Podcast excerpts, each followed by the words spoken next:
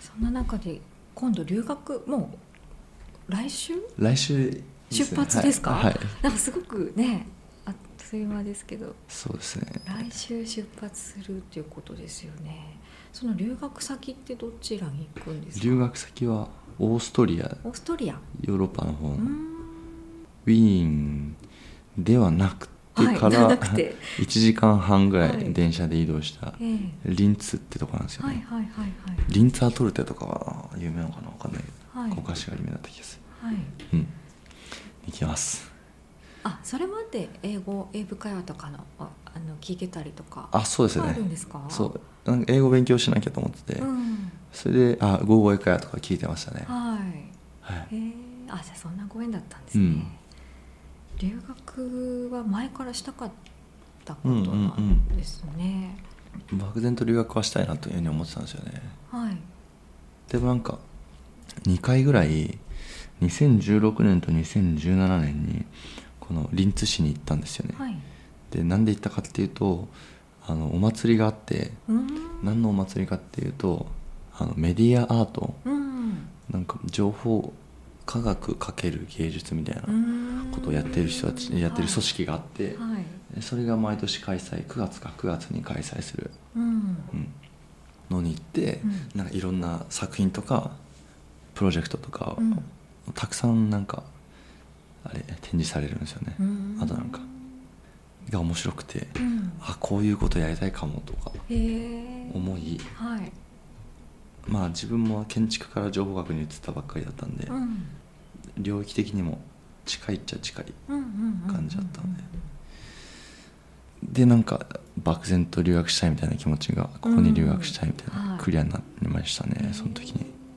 そこにうはんリンツには大学があ大学がありますすねそうそこに通うことになるっていうこはいとはいはいなんですね。筑波大とのはい。交換留学でええええええええ。そうあーでもともとここでも筑波大と交換留学の協定は結んでなかったんですよね、はい。結んでなかったんですけど、うん。 2017年に行った時にはい。 2回目なんですけどそのこのリンツの大学の先生と話す機会があっへてえなんか軽い気持ちで勉は強いここでしたいんですって言ったら、うん。なんか全然来ていいよみたいないやことを言われそうなんてですね。すごい。でえじゃあへー具体的に後日メールして具体的にどうやって行けばいいんですかって言ったら「う」うんん。んって言われて多分交換留学の協定を大学間で協あの結ぶのが一番早いよと思うよあーそれが一番早いんだって思って、っうていうのを受けて真に受けて、ーん。はい。でいろんな先生とかに取り合っては協定を結んでもらいまし たい。すごい話ですね。そうへえへえ道作っちゃったみたいそうなそうそう感じですね。だから自分がその協定のうん。最初の留学生として行く感じですへね、えあっちに何を学ぶ予定ですか。あっちではああのの何を学べるんでしょうなんか情報学か。はい。を使った、まあ、芸術表現になるのかあなーまあでもエンターテインメントでもいいし、うんでもなんかざっくりあっちでやられる授業みたいなのは、うんなんかサウンドデザインとか、うんゲームデザインとか、はいアートサイエンスヒストリーみたいなのとか、うんうんうんうんううんん、そういうものを海外で学ぶ価値ってどんなところにあると感じます海外で学ぶ価値そうですね、なんかなんかメディアアートってざっくり日本のイメージはなんかチームラボとかあええええライゾマティクスとかはいあの Perfume の演出をしてる、うんうんうん割とメディアアートといってもエンターテインメント寄りのうんなんか光ったり音音が出たり、うんプロジェクションマッピングやったりでなんかそれがなんかインタラクティブにみんなとなんか関係し合ってるみたいなするやつなんですけど、っていうイメージが多分なんか日本だとそんな感じだと思うんですけど、なんかそれだけじゃないうんなんかメディアアートというにはいくくられる作品がたくさんあって、ええでオーストリアにのその祭りフェスティバルに行った時もあこんなのもあるんだめちゃくちゃ面白いと思ってたんで。うんでそういうのがあのこのフフェスティバルって受賞式とかあったりするんですようんうんゴールデンニカーっていうなんかあれトロフィーとかが置かれたりして、でそういった作品とかがなんか評価される土壌っていいなみたいな、あー 思っててうんうんうんうんうんうんそうそうああ確かに評価基準っていう評か価基準とか違いがます多分違うなみたいなだかうんら自分がやりたいことに興味持ってくれる人まあ日本でもいると思うんですけど普通にうん話せば面白いって言ってくれる人多いんうで、んうんそうそうそうそうでも具体的にどんな作品があったかって言わないとうん想像できないですもんね、あそれはあるかもですなんうかんホームページとかが、あありますありますか画像でなんか見れたりとかもしそれあれば貼っときますね私も見てみたいあはあそうなんか自分の好きな作品は3つぐらい言えますねいはい1つ目は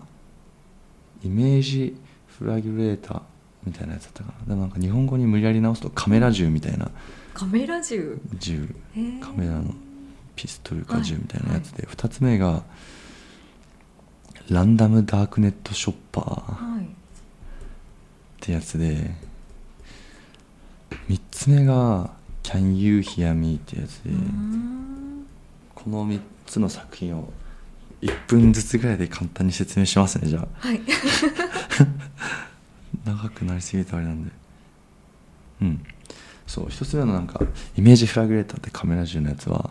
い一見カメラみたいなはい見た目をしたガジェットなんですけど、うん実はそれプロジェクターになっててうーんでどういうプロジェクターかっていうと光を感知してでその感知した瞬間だけ一瞬だけプロジェクションするみたいなやつなんですよねうんでそれをどういったシチュエーションでやるかっていうと、まあ、その作者作った人はなんか天安門とか、まあ、いろんな観光地とかに行ってなんか周りにカメラを持ってフラッシュを焚いて写真を撮るような人たち、うんがいるところに行ってカメラが構えるんですけどで観光客とかがなんかあれですねフラッシュを焚いて撮影した瞬間そのフラッシュの光が例えば、えー毛沢東のあの天安門の前の毛沢東の肖像画あーはいに反射してはいでその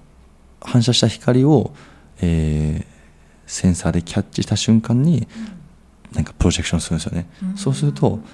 あの鳩の映像をプロジェクションするんですよね確か毛沢東の顔に、うんうんそうすると人には見えないんだけどその周りの観光客のカメラにはその映像が映ってるみたいな、 だからなんか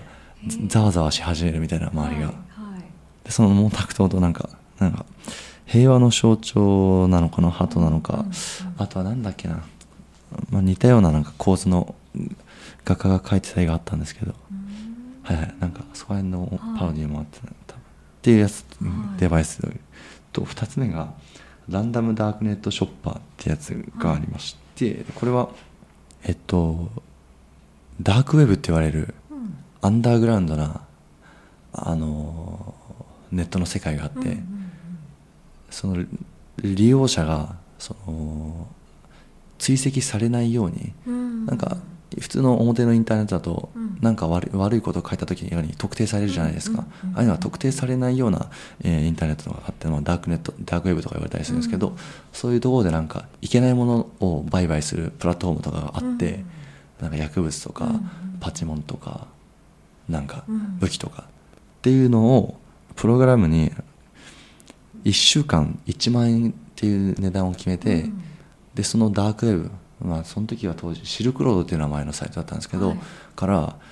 え1週間1万円っていう条件で適当にランダムで買ってくるみたいなやつをやってで買った送り先は、うんその展示会場なんですよね、うんギャラリーの。うんうんうんでなんかいろいろ送られてくるんですよ、へーなんか怪しい包み紙はが、いはいでそれを実際展示したんですよ、へーだからナイキの面白いパチモンのスニーカーとか、へーまあ多分ドラッグとかもあったと思うんですけど、はいあとはボイスチェンジャーとか、うんうんうんなんかピッキングするマシンとか、あとなんか関税とかでこれはなんかもうあの保証書みたいな、うんあのチェックされましたみたいなるなほどシールみたいなのがあって、偽造するそうそう偽造する用のあーとか置かれてきて実際にそれを展示する展みたい示なするアートにしちゃうみたいそうなアートというかなんか感じなんです裏のインターネットの世界を展示うん空間になんかオープンにするみたいな。なるほどやつであーなるほどででも違法物が展示されてるんでで、どこでやったのかなヨーロッパのどこだったっけなベルギーだったかな忘れたけどで警察が来たんですすよ、ようんうんうんうん違法だからです よねうんでも警察は誰を断給していいか分かんないっていうか、うんですよねロボットがランダムで買ったわけだしそうか日本日本に人間がはいなんか意思を持って買ったわけじゃないから、うん誰に責任追及していいか分かんないっていうんでへーなんか展示として認められたんですよねへー 違法物を置くのがっていうはふうになってったみたいな話付きで面白いはいのとかへえ「まあ Can You Hear Me」ははいまあ「Can You Hear Me」も話しますねこれ話すの難しいんですよねなんかうん w i f i を自作の w i f i を作ってって、うんなんかドイツのベルリンのなんかいろんな国のうんあの機関が集まってる密集してる場所があって、うんアメリカのとかロシアとかなんかドイツとかなんかうんうん密集してる場所があってそこに w i f i をでかく飛ばすんですようーんでそれをキャッチしたなんかスマートフォンとかは、w i f i のログイン画面みたいなのが出るじゃないですか、うん w i f i に接続する前にはいパスワードとか入れる画面みたいな、はあれパス、あれがパスワードを入れ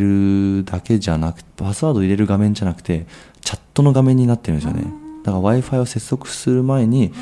なんか、チャットの画面が開くみたいになってて、で、そこで、掲示板見たくなってて、なんか、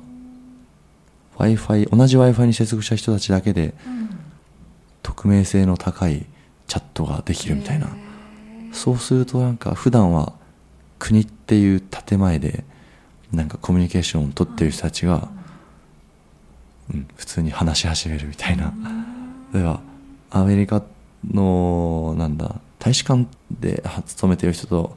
ロシアのなんかそういう公共、えー公的機関で勤めてる人たちがなんかーうん普通にチャットし始めるみたいなそう会社にあるパソコンとかのからのメールとかだとそういうフランクなできないですよね絶対できないと思うんですけど。へっていうのをや やるみたいなえへえ国っていう枠を突破で個人同士なんかチャットできるようにしたみたいなやつとか場所そそううそういう場所をデザインしたみたいな感じ